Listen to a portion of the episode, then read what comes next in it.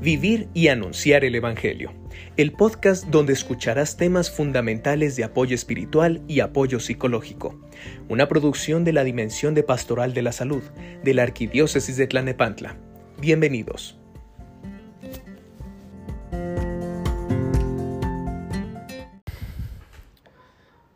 ¿Cómo abordar el duelo en tiempos de COVID-19? Por Ana María Aguilar Rebollo. El coronavirus está transformando no solo la vida, sino también la muerte, sin abrazos, sin despedidas finales, sin ceremonias. Las pérdidas de los seres queridos y el luto duelen.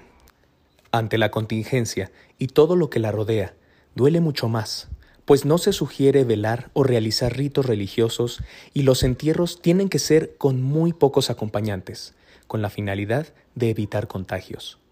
Por otra parte, por la situación de pandemia, generalmente hablamos de muertes inesperadas, el impacto del COVID-19, y sí, hay enfermedades complejas previas, aceleran el proceso de muerte.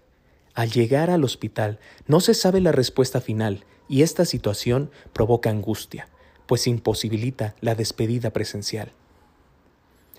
En poco tiempo se hablará de duelos no superados o duelos abiertos, el proceso de duelo se realiza siempre que tiene lugar una pérdida. Por eso surge la necesidad de preguntarse, ¿qué hacer? ¿Cómo superar la pérdida? ¿Cómo despedirse?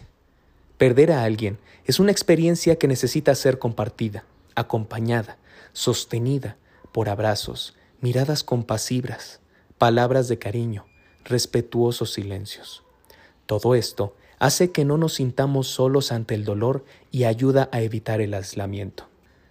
Las medidas de sana distancia o distanciamiento social hacen más complejo elaborar el duelo, pero podemos aprovechar los recursos que ahora tenemos, por ejemplo, los espacios virtuales, realizar o aceptar las llamadas o videollamadas para escuchar las condolencias, recibir y enviar mensajes, compartiendo anécdotas vividas o fotografías de la persona que falleció, a modo de hacer un homenaje por su vida.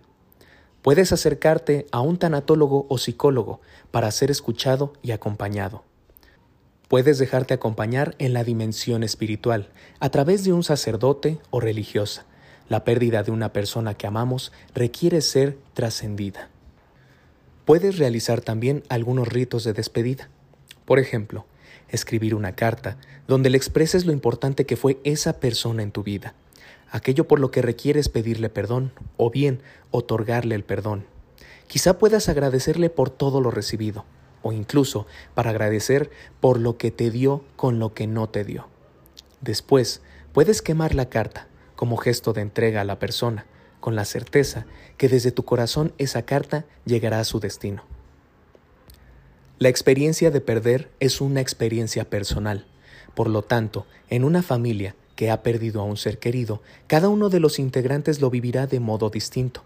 Por eso, lo más importante es hablar y respetar el proceso que cada uno vive. El duelo es un proceso lento y hay que permitirse tiempo y espacio para recolocar las emociones. Finalmente, para superar de modo más saludable el duelo, también hay que desarrollar habilidades de autocuidado, por ejemplo, cuidar la alimentación y el descanso acudir al médico si se requiere o atender el consumo de medicamentos si ya fue prescrito con anticipación. A nivel emocional, se requiere estar atento a las emociones que la pérdida provoca y expresarlas. Es posible que por un tiempo se presente dificultad para concentrarse, confusión, embotamiento mental, falta de interés por las cosas, ideas repetitivas, generalmente relacionadas con el difunto, sensaciones de presencia, olvidos frecuentes.